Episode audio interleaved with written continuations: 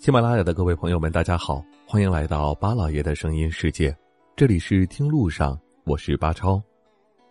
潮州是一座拥有一千六百多年历史的古城，城内名胜古迹超多，像潮州古城、广济桥、开元寺，每一个都是中国古代建筑之精华。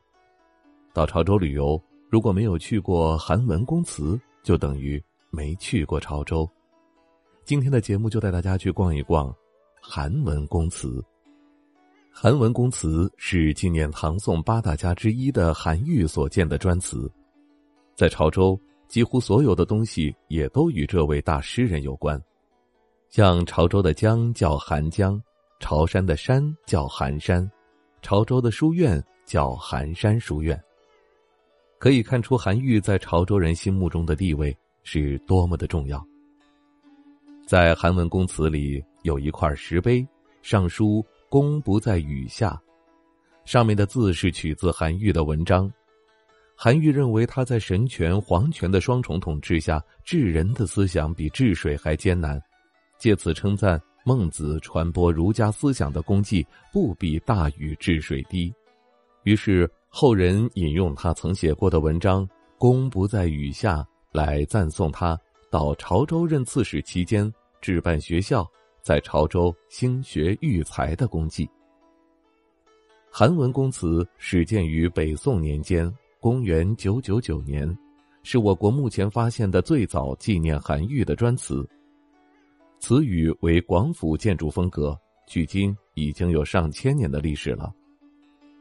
韩文公祠背靠寒山，面朝寒江，公祠最高处为侍郎阁。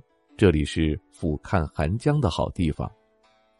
极目远眺，可以看到古老的广济桥横跨在江面，连接着两岸；而北岸的广济门城楼高耸，整个潮州古城的景色也可以尽收眼底。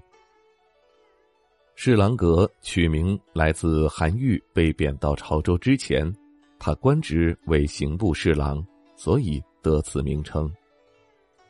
一楼是韩愈纪念馆，里面是关于这位唐代文学家的生平介绍，主要是用图文配合文字的方式向游客展示。门口有韩愈本人的人像石雕。向下走是允元亭，这个亭子挺漂亮的，是中国传统的六角凉亭，上面还有蓝色的琉璃瓦，配合四周的花卉就很好看。允元亭也是有故事的。宋朝丁允元官居太常寺卿，因朝中得罪权贵，被贬为潮州知军州事。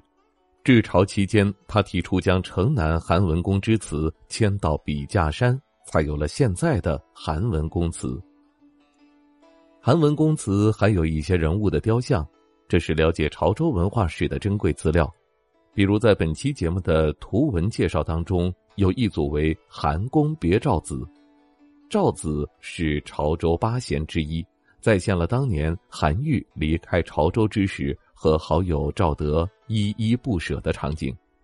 韩文公祠的嵌瓷也挺有观赏价值的，房顶都有一些精美的瓷片嵌成花鸟图案，非常的好看。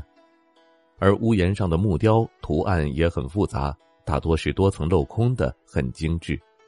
瓷体正面墙壁的石群板，据说是和广州陈家祠、越秀山上五羊楼的砍磨砖壁面一样，这也是说韩文公祠是一座广府风格建筑的由来。韩文公祠里面亮点还有很多，像通往大殿的台阶刚好为五十一级，这又是为什么呢？这是因为韩愈在潮州任刺史的年龄刚好是五十一岁。至于为什么韩愈会被贬到潮州呢？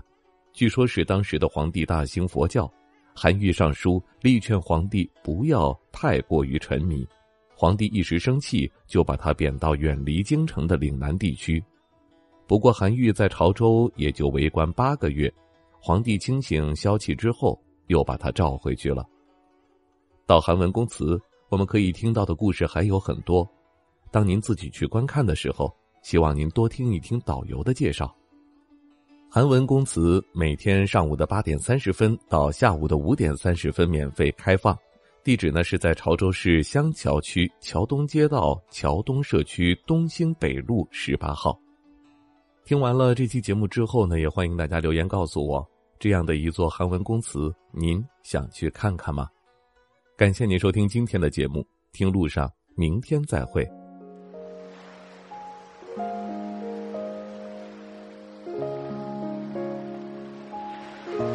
人之所以爱旅行，不是为抵达目的地，而是为享受旅途中的种种乐趣。